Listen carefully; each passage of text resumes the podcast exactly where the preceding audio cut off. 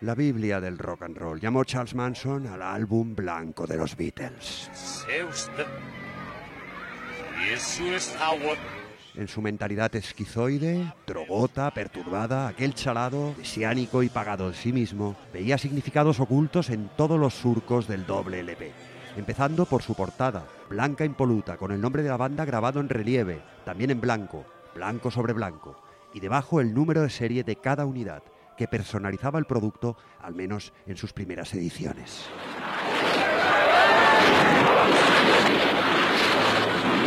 Muchos de los temas del álbum blanco fueron escrutados con ojos de profeta visionario. Se tiró de criticismo hermeneuta. Se buscaron conexiones, sinapsis, mensajes ocultos, heréticos, satanismo. Y aunque mucho de ese supuesto material trascendente emanó de la imaginativa literatura de aquel tarado, lo cierto es que el disco se mostraba propicio a tales desvíos.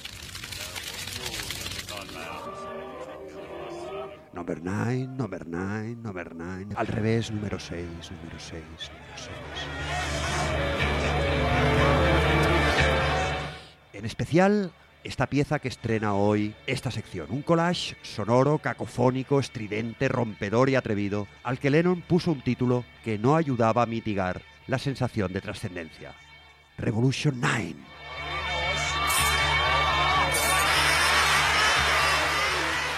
No era la primera vez que se oía algo así, ni mucho menos. La música experimental tenía ya varias décadas de vida, ni era la primera vez que los Beatles experimentaban con sonidos. Desde el 66, con la irrupción de la psicodelia, habían publicado temas como Tomorrow Never Knows, pero Revolution 9 era un paso más. Nunca antes los Beatles habían llegado tan lejos. La magistral ortodoxia de su pop, la magnitud de la marca Beatle, hizo que Revolution 9 sonara todavía más raruna.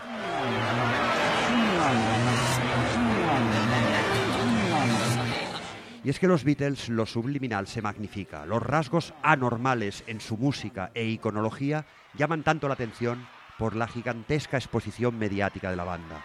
La masificación de su público a lo largo de décadas provoca un interés desmesurado en bucear en sus aspectos más ocultos. En una banda tan normalizada, lo anormal llama mucho la atención. Grandes leyendas oscuras en una banda de leyenda.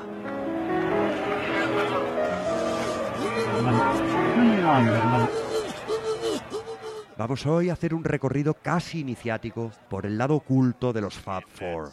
Enigmas, rarezas, leyendas urbanas, rumorología, mensajes subliminales y pullas musicales entre sus miembros y también con otros artistas. Hoy, Revolution 69 no nos da igual.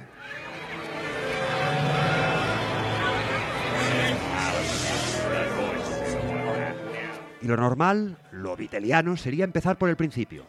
Pero como nuestro objetivo es lo vitel más soterrado, sus sombras, su heterodoxia, lo más anormal, pues empezaremos por el final, con una historia en la que lo subliminal iba a jugar una muy mala pasada a uno de los cuatro de Liverpool.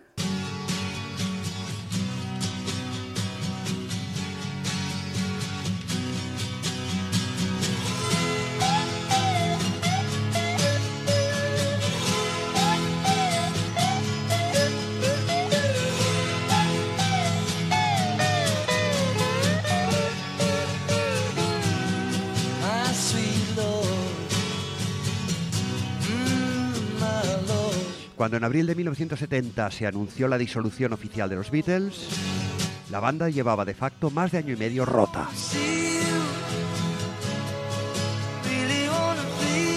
Cada miembro estaba ya pensando en sus propios proyectos individuales. En ese último año y medio los Beatles habían publicado el monumental White Album, un disco que reflejaba ya esa ruptura y en el que cada Beatle aportaba individualmente sus canciones grabadas con escasa y a veces nula colaboración del resto. Mientras Lennon estaba más centrado en su faceta de rock politizado, George Harrison por su parte publicaría de manera discreta dos discos, aún con los Beatles activos, una banda sonora, Wonderwall, y un LP de experimentos electrónicos con la guitarra eléctrica. Cuando se firmó la separación, cada uno vio puestas abiertas para desarrollar su propia carrera. Harrison recogió un buen puñado de canciones que habían sido desechadas como futuribles temas Beatles. Compuso algunas otras y con todas ellas publicó en ese mismo año 70 el triple álbum All Things Must Pass. Todas las cosas deben pasar.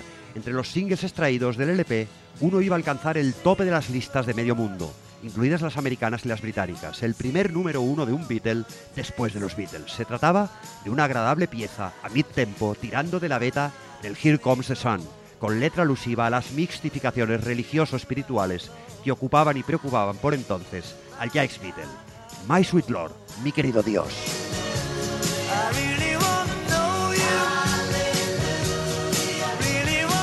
Pero al poco de explotar el single, Harrison recibió la noticia de que los propietarios de los derechos de las canciones de The Chiffons, uno de los más grandes girl groups, grupos vocales de chicas, de inicios de los 60, pretendían demandarle por plagio.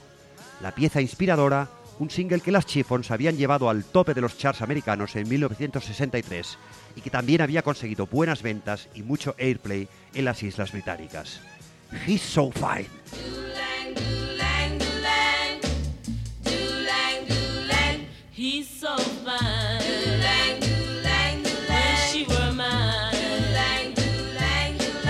Harrison se llevó un disgusto de consideración, negó el plagio y el peso de ser un Beatle jugaba a su favor, pero las conexiones entre ambos eran demasiado evidentes.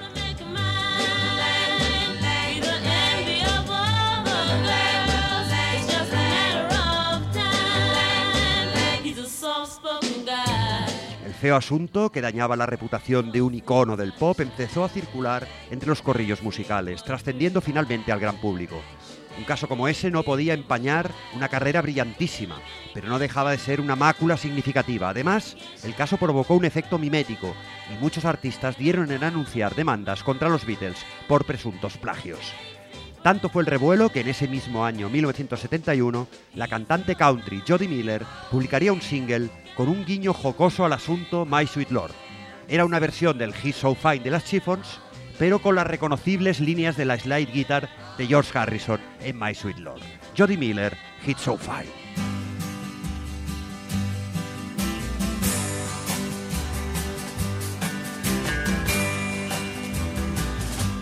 He's so fine. Wish he were mine. That good looking boy over there. The one. Hacia el 73 el asunto estaba ya en los tribunales. Finalmente, en el 76, un juez dio la razón a los demandantes, que consiguieron un buen pellizco. Con todo, el letrado reflejaba en la sentencia que el indudable plagio había sido perpetrado de manera inconsciente por parte del ex Beatle. Oh,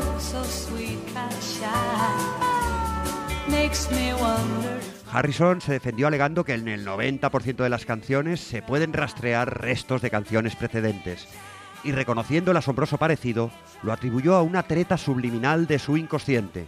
Quizás al componer My Sweet Lord había rondado por su cabeza el tema de las Chiffons, o quizás esa pieza se había enganchado en su cerebro allá por el 63, cuando los Beatles empezaban a deslumbrar en Inglaterra y se fijaban en toda la música moderna que llegaba de América, entre otra la de los girl groups muy apreciados por los mods ingleses. Y tal vez varios años después, escondida recónditamente en su mente, había aflorado justo en el momento de inspirarse para componer el My Sweet Lord. Las propias Chiffons debieron ponerse del lado del Beatle. De hecho, eso estaba significando muchísima publicidad para ellas, alejadas desde hacía bastantes años del éxito y del dinero. Y fuese por suavizar el mal trago de George o porque vieron un posible filón, editaron en el 75, un año antes de la sentencia judicial, una versión de aquel tema de George Harrison que presuntamente el Beatle había copiado de ellas, The Chiffons, My Sweet Lord.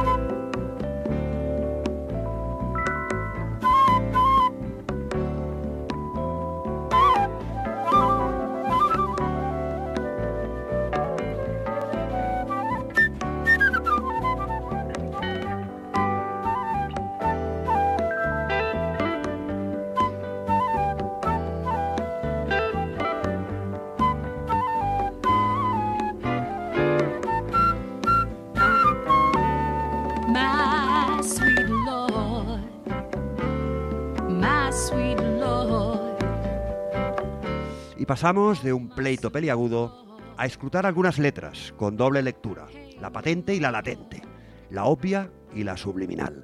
Una de las más conocidas es Lucy in the Sky with Diamond.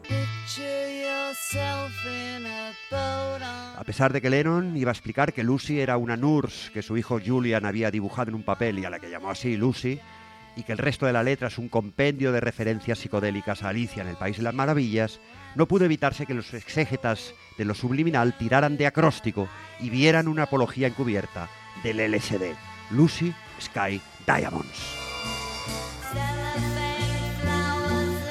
John lo negó, el propio Paul lo negó también, pero la piedra estaba ya lanzada y aún a sabiendas de que la atribución al ácido es falsa, ya resulta casi imposible pensar en el tema y no realizar inconscientemente la reelección con esa sustancia.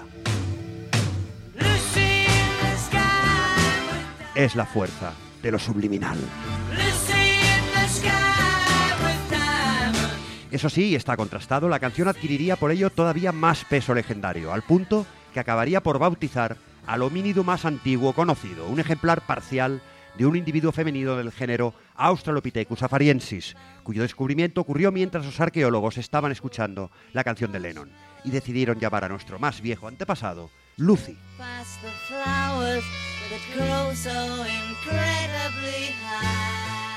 Y pasamos a otra pieza con doble lectura, Don't Let Me Down. A primera vista, una sencilla letra de amor sobre una chica que enamora al autor por primera vez. Por primera vez de verdad.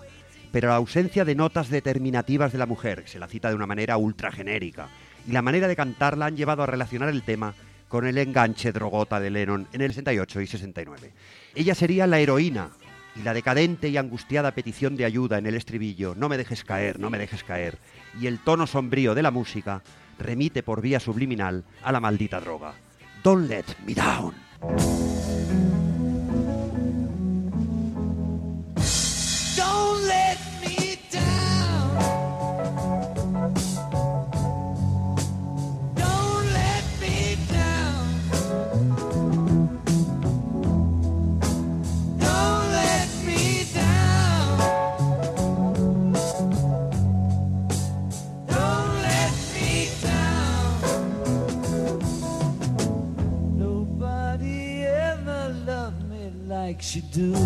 Y todavía más críptica es la letra de Happiness is a Warm Gun. La felicidad es un cañón húmedo. Una composición collage con cinco micropiezas unidas del mistérico White Album. En este caso, con triple lectura, de las que Lennon admite solo dos. Happiness is a Warm Gun.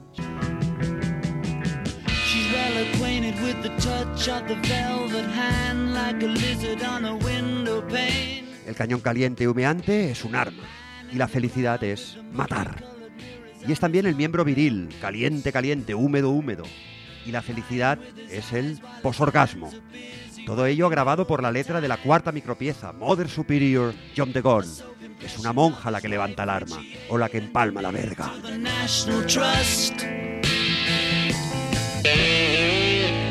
Pero la letra de la tercera micropieza, I need a fix cosa en Gondan, necesito un pinchazo porque me estoy hundiendo, remitía de nuevo al malvado polvo moreno, el brown sugar de los Stones. I need a fix cause I'm going down, down to the bits that I left uptown. I need a fix cause I'm going down. Mother Superior jumped the gun. Y de aquellas fechas, de hecho, el 90% de los mensajes subliminales pertenecen a la segunda mitad de su carrera, desde el 66 en adelante, cuando dejan de actuar en directo. Es también la balada de John y Yoko.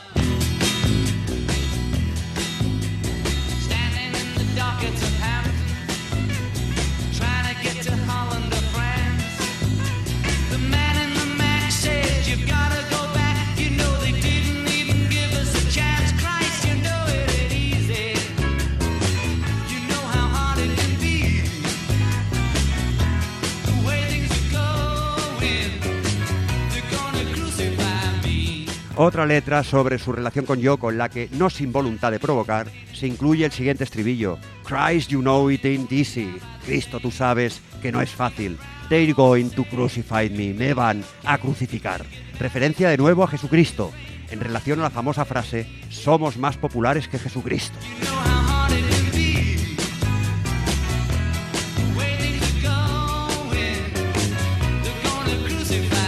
They're going to crucify me. Y el me van a crucificar es otra referencia a la polémica suscitada por aquella frase y las protestas de los integristas católicos o del Ku Klux Klan, que hizo una quema pública de sus discos. Las leyendas urbanas en torno a la banda son innumerables y no las vamos a tratar aquí, aunque voy a citar, aunque sea de paso, el llamativo Police Dead, una leyenda urbana que sigue hoy día activada por obsesivo-compulsivos de los conciliábulos. Paul murió y fue suplantado por otra persona de asombroso parecido. Se escrutan las fotos para descubrir al impostor, que si tiene las orejas más grandes, que si aparece más alto que Lennon, a diferencia de las fotos de sus inicios. Todo ello aumentado por una hermenéutica bizarra de su iconología la portada de Abbey Road, donde Paul va descalzo y a paso cambiado, la matrícula del Volkswagen, etcétera, etcétera. O la portada de Let It Be, con fotos individuales de los cuatro, en la que solo la de Paul tiene fondo negro. Y así hasta no parar. Lo cierto es que una tontería así no se sostiene por ningún lado. Si difícil es encontrar a alguien en Inglaterra con un parecido tan asombroso, mucho más difícil es todavía encontrar a alguien que cante como él, que toque como él y sobre todo que componga como él. Pues bien, según los pseudo-conspiranoicos, se dieron ambas serendipias. El único tío en el universo capaz de imitar a McCartney en su voz, en su peculiar manera de tocar y en su inconfundible sello compositivo resulta que además es clavadito a él. Y ellos dale que dale, que si hay informes médicos, que si una entrevista en la que Ringo lo admite, ya en pleno siglo XXI aún se escarba en ese tema, con todas las pruebas en su contra. Pero oyes, estamos en la época de la posverdad. Y todo, todo cuela.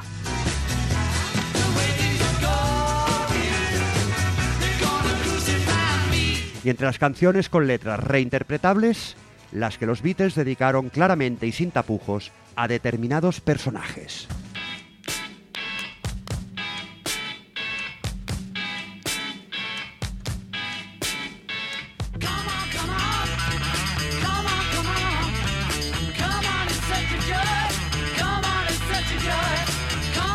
Este electrizante tema, con el título más largo de toda su discografía, Everybody's Got Something to Hide Except Me and My Monkey, todo el mundo tiene algo que ocultar, excepto yo y mi mono, es una canción sobre Yoko, según Lennon, que contendría referencias ocultas a la heroína y al síndrome de su dependencia, el conocido mono, Monkey, como admitiría Paul McCartney.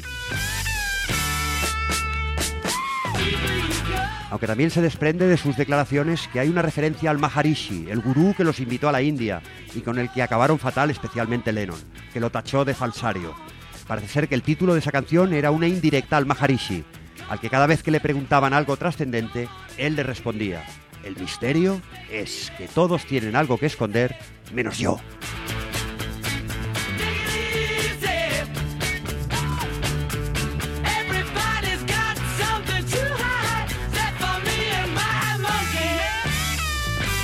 Seguimos con otra figura importante en el giro de sus vidas y de su música, el tipo que les introdujo en el ácido, un doctor llamado Robert.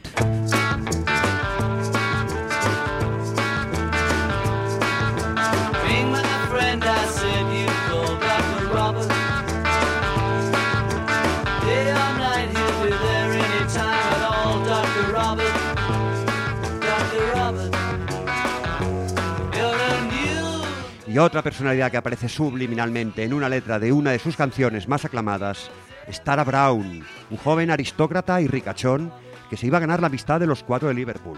El chico iba a fallecer en un accidente de automóvil. La noticia pillaría por sorpresa a los Beatles. Así se narra en el primer verso. I read the news today, oh boy. He leído las noticias hoy, oh pobre chico. A day in the life.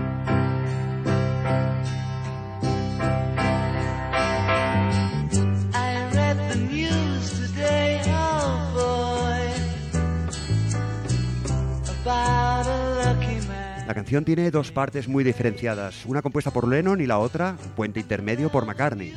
Paul dice que él no estaba pensando en Tara, sino en un político cualquiera, absolutamente drogado. Él voló su mente en un automóvil. No se dio cuenta de que el semáforo había cambiado. Una multitud de personas se quedó allí mirando. Habían visto su cara antes. Nadie estaba realmente seguro si él era de la cámara de los lores.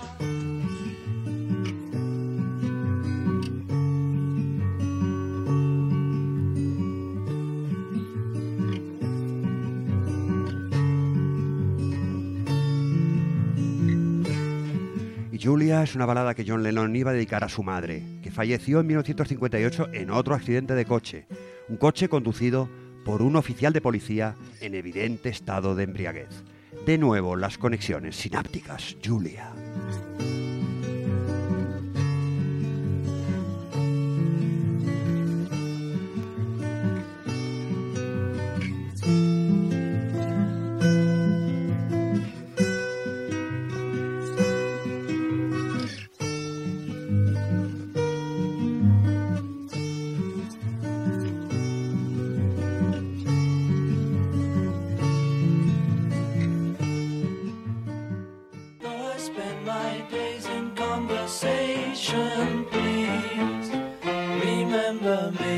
Cambio, Martha My Dear estaba dedicada a la perrita labradora de Paul, una pieza con mucho swing y cierto toque camp.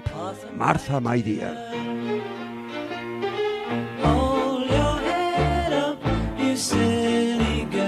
Y otro personaje que sale mal parado es el ministro de la Hacienda británica. Hartos de pagar cantidades ingentes al erario público, George Harrison no se atrevió a citar directamente al ministro y lo camufló todo bajo el adjetivo genérico Taxman, cobrador de impuestos.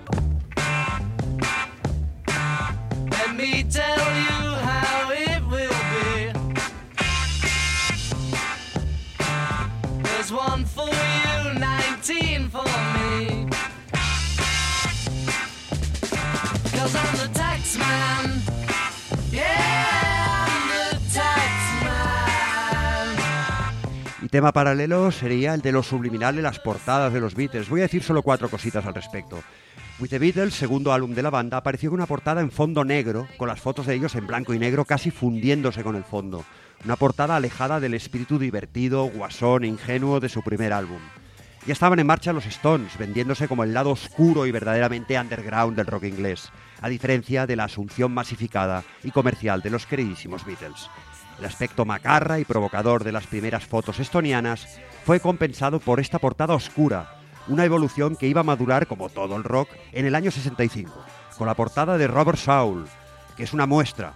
Sus caras están deformadas por una foto ojo de pez que remite a la idea de que los Beatles no eran una imagen fija de chicos bien, triunfadores, etc., sino que tenían sus aristas, sus modulaciones, sus cambios de perspectiva. Y pronto iban a publicar un recopilatorio llamado Here and Today, donde aparecían ellos con batas de carnicero, con mucha carne cruda y cabezas de muñecos. Portada que tuvo que ser cambiada porque no se concebía que un Beatle pudiera aparecer en una imagen tan asquerosa.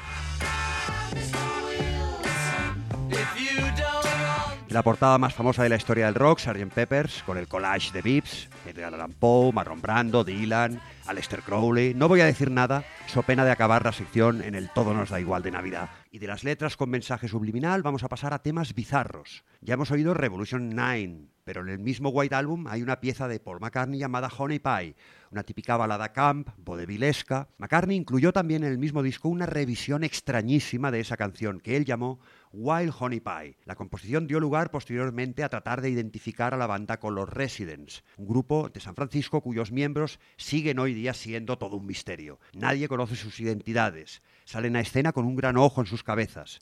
Son decenas las especulaciones sobre ello, que si eran músicos ciertamente anónimos, que si eran la Magic Band del Captain Beefheart, y se dijo también que podrían ser los Beatles. El hecho de que la deconstrucción musical de los Residents incidiera en varias piezas de los Beatles, el Hey Jude por ejemplo, y de que su primer álbum llamado Meet the Residents tuviera una portada igual que la del With the Beatles, portada oscura ya comentada, pero con sus caras deformadas, y que de hecho ese mismo álbum tuviera una segunda portada con un dibujo de los Beatles del año 64, típicos con sus trajes peculiares en gris, chaqueta de cuello estrecho, pantalón pitillo, con la pose característica, pero sustituyendo sus caras por cabezas de gambas, alimentó la paranoia. Temas como este Wild Honey Pie, que suena ciertamente a Residence, ayudaron a conformar esta otra leyenda urbana, una miniatura de música anti-Beatle, Wild Honey Pie.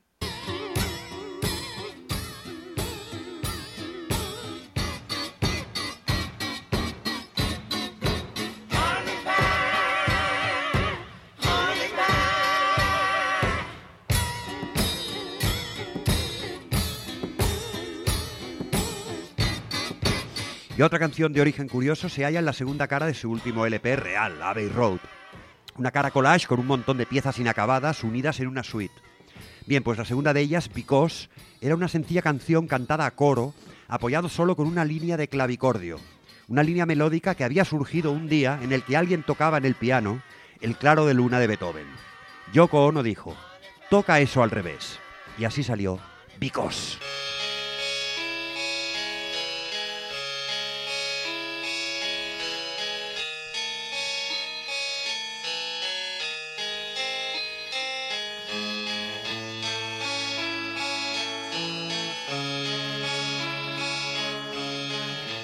Y una de las canciones más influyentes de su obra fue la que cerraba Revolver, finales del 66.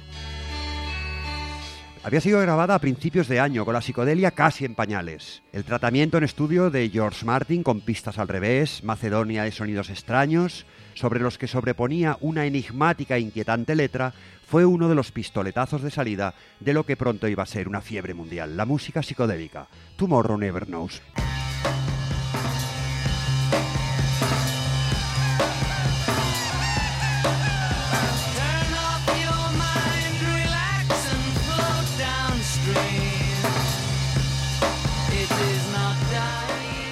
Yola da, un tema siempre criticado por su caramelo, su endulcoramiento pegadizo, su toque naif, pero casi nadie lo reconoce como uno de los primeros intentos de asimilar el ska, reggae, que en América era casi desconocido, pero que en Inglaterra no, ya que había muchos jamaicanos allí.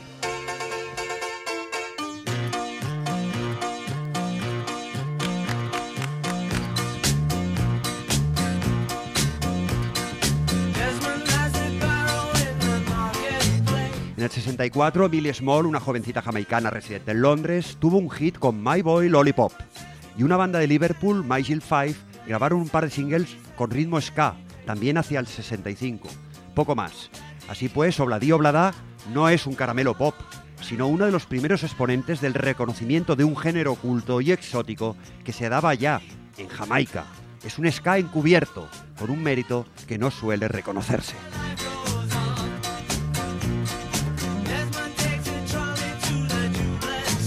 Pero también hay pullas, pullas con otros artistas, los Stones, por ejemplo, y otros muchos.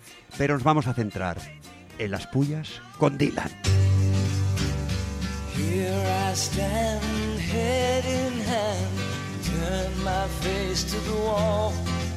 En el 65 los Beatles eran ya un fenómeno mundial. Se estrenaba ese año su segunda película y su quinto álbum, derivado del film, con un single que sería como no número uno, Help, pero aunque en los discos anteriores había baladas, incluso la inclusión de algunas guitarras acústicas o españolas, iba a ser en Help donde se decidirían a publicar una canción netamente folky, aunque con un espíritu Beatle. Hey, you got to hide your love away, a la que todo el mundo dio enseguida por relacionar con Bob Dylan.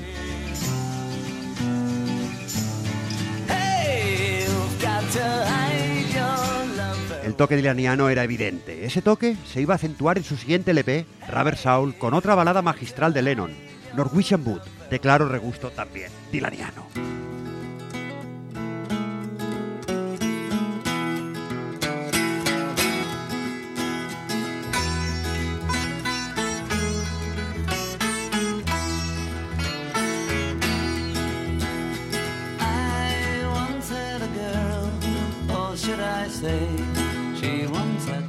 Su dilaneza no iba a tardar en reaccionar, pero Bob no iba a contestar de igual manera componiendo una canción que recordara a los Beatles, sino cogiendo una canción de los Beatles, este Norwegian Wood que estamos oyendo, y deconstruyéndola a su manera. La pieza llamada Fourth Time Around, un Norwegian Wood encubierto, iba a aparecer en su obra maestra del 66, Blonde on Blonde.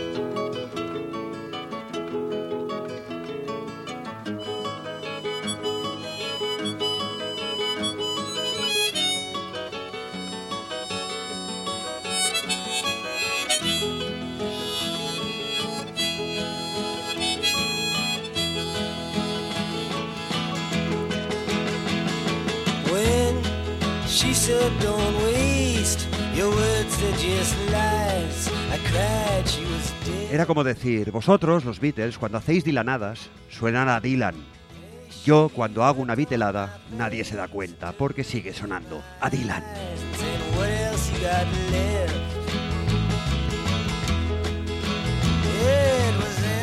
Pero vamos ya para ir acabando con las pullas entre ellos, entre Lennon y McCartney. Mientras Lennon viraba hacia la revolución y el compromiso político y social, Paul cada vez más vivía sumido en el conservadurismo burgués. Sus posturas comenzaron a distanciarse. Lennon lanzó varias pullas a Paul en algunas piezas de los Beatles. Una de las letras y música más heterodoxas fue la magistral I'm the Walrus, Soy la Morsa, un caleidoscopio de psicodelia y rock sin parangón. ¿Qué significaba esa letra? ¿Por qué una morsa? ¿Qué era esa morsa? Poco después aparecía el White Album, álbum blanco, con una pieza también de Lennon, bizarramente titulada Glass Onion, cebolla de cristal, donde se aludía a algunas canciones de Paul que a Lennon le resultaban burguesas y odiosas, The Fool on the Hill, Lady Madonna o Fixing a Hole, y que incluía la ambigua frase The Walrus was Paul, la morsa era Paul.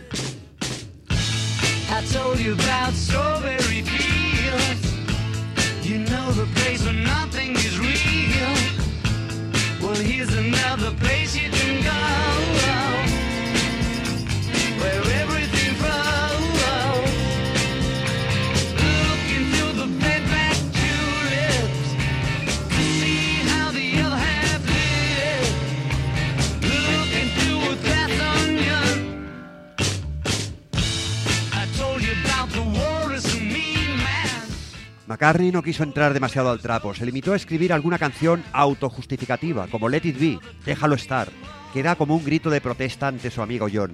Tú haz lo que quieras, que yo lo respeto, pero a mí déjame estar, déjame tranquilo, Let It Be.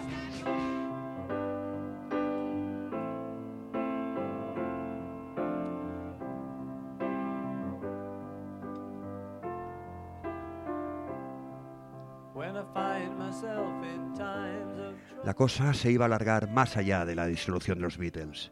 En su segundo LP en solitario, Imagine, Lennon dedicó esta cítrica canción a Paul, sugiriendo que Paul estaba ciego, como dormido, ante las injusticias de este mundo, que ser un Beatle con su dinero y su fama era hacer el juego a los poderosos, ser asumido por ellos, toda una incitación. Lennon sabía que inútil, para que Paul despertara de su sopor burgués. How do you sleep? ¿Cómo estás durmiendo?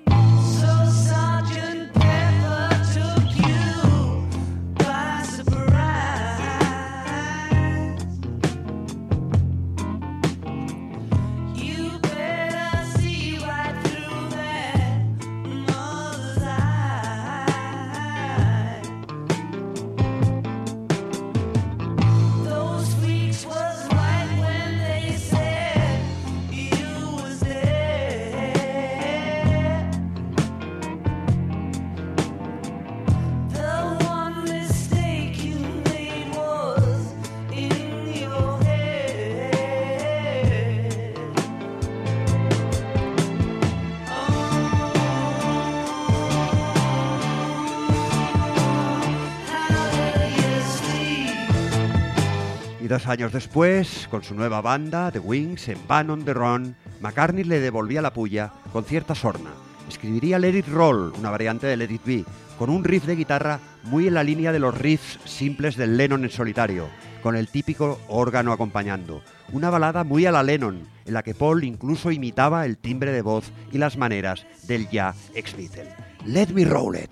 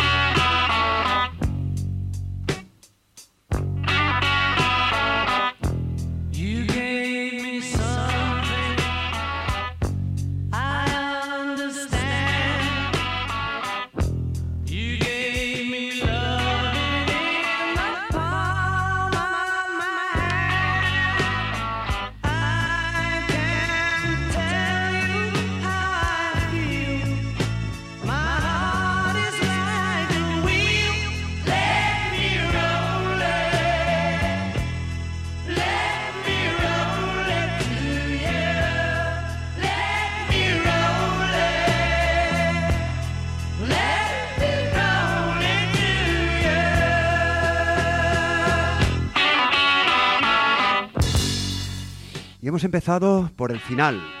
¿Y acabaremos por el principio? No, eso sería lo italiano, lo ortodoxo, habiendo empezado por el final. Como hemos viajado por el lado más contra Beatle de los Beatles, vamos a acabar también por el final. Último LP, el oficial de los Beatles en vida, Abbey Road, la última pieza, llamada significativamente The End, el final. Pero como en las películas, no se levante todavía. Después de las letras, hay una secuencia que va a dar un giro argumental que usted se perderá si se va antes de tiempo. En el disco, Abbey Road, tras 20 segundos de vacío, de silencio, con el vinilo dando vueltas, aparecía un track oculto, no acreditado, un track que por su formato, 20 segundos escasos, semi escondidos tras el aparente final, que para colmo se llamaba The End, dio también mucho que hablar a los exégetas vitelianos más radicales. Esa micropieza se llamó Her Majesty, Su Majestad. Con él finalizamos la sección de hoy.